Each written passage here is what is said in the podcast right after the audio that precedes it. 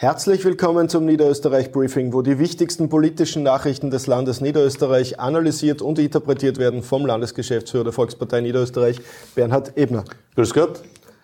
Am Wochenende sind im Kurier Umfragen erschienen. Die haben die natürlich sehr interessiert. Äh, wie interpretierst du die Ergebnisse, vor allem die 42 Prozent für die Volkspartei? Naja, Umfragen sind ja immer Momentaufnahmen und daher muss man sie als solche auch bewerten.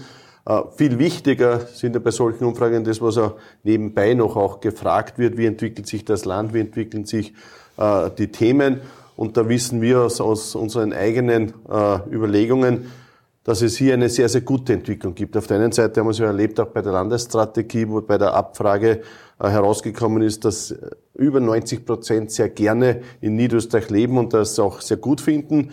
Auf der anderen Seite bei den Themen wissen wir, dass gerade die Themen Arbeit, Mobilität, Gesundheit, Familie, Klima die Themen sind, die die Menschen bewegen und wo wir als Volkspartei auch versuchen, die richtigen Antworten auch zu geben.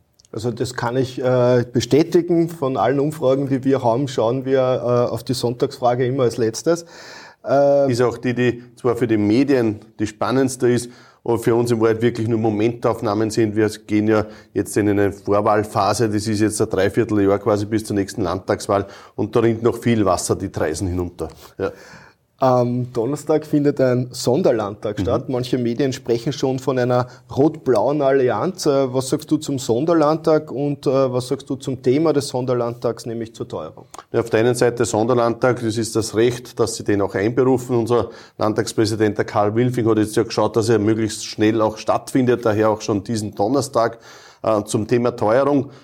Auch hier muss man klar sagen, es passieren ja auf sehr vielen Ebenen sehr gute Maßnahmen, beziehungsweise gibt es sehr, sehr viele Ideen, sei es auf Gemeindeebene, auf Landesebene oder auch auf Bundesebene. Jetzt ist mir wirklich die, wichtig, die alle zusammenzutragen, dann auch zu analysieren.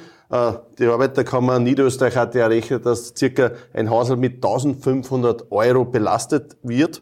Äh, wenn man jetzt die bereits gesetzten Maßnahmen dagegen rechnet, so stellt man fest, dass das in etwa sich auch jetzt ausgleichen wird. Speziell die Steuerreform, die ja mit 1. Juli kommt, wird da einen großen Brocken auch machen. Aber natürlich, auch das ist klar, man muss auch zielgerichtet dann jenen helfen, die da vielleicht nicht den vollen Ausgleich auch schaffen. Und das wird auch passieren. Das heißt, jetzt einmal die Ideen zusammenzutragen, dann zu bewerten, zielgerichtet zu helfen und die richtigen Maßnahmen setzen. Das ist unser Weg in Niederösterreich.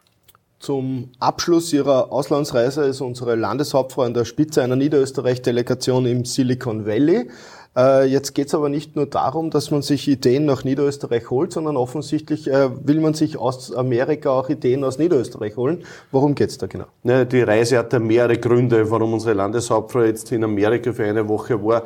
Das eine ist einmal klar, jeder dritte Arbeitsplatz in Niederösterreich hängt vom Export ab.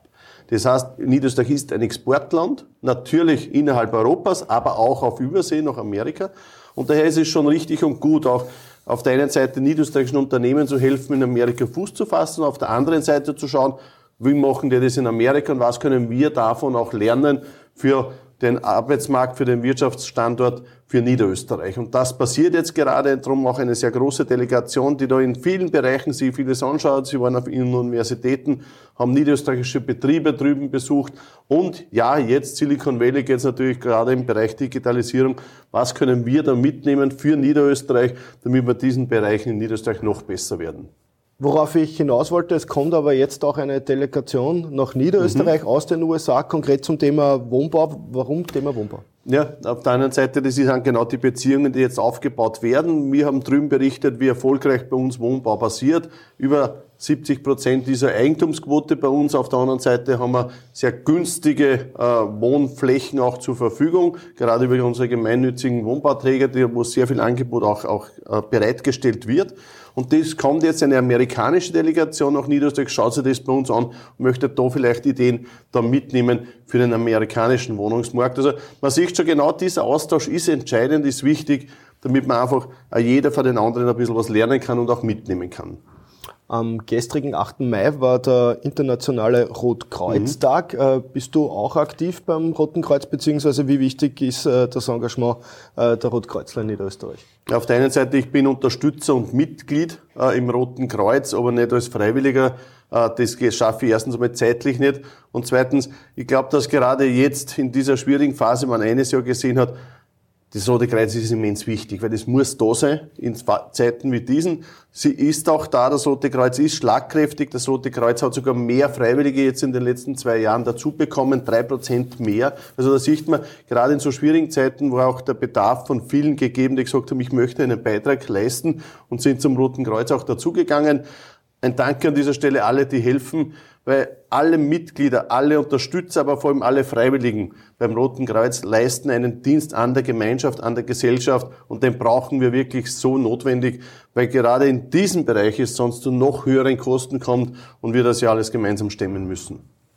Es gab in den letzten Tagen immer wieder Gerüchte, dass du eine Bundesfunktion einnimmst. Am Samstag ist es soweit, du übernimmst eine Funktion und zwar am äh, Bundesparteitag. Ja, ich bin Landesgeschäftsführer in Niederösterreich und das bleibe ich auch und das mache ich mit sehr viel Herzblut und mit sehr viel Leidenschaft.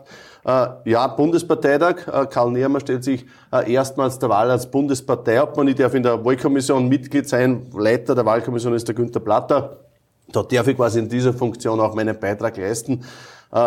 Ich hoffe, dass von diesem Parteitag genauso viel Kraft ausgeht wie von denen in Niederösterreich, den wir vor wenigen Wochen gehabt haben, wo wir es bis heute spüren bei den Funktionären, dass da ein, ein Ruck durch die Mannschaft gegangen ist und jetzt wieder volle Motivation gegeben ist für das, was kommen wird. Ich hoffe, dass es am Samstag aus Graz ähnliche Bewegung herausgeht, ähnliche Dynamik herausgeht. Ja, mit diesem dynamischen Abschlussstatement sagen wir Danke fürs Zusehen. Bis zum nächsten Mal. Wiederschauen.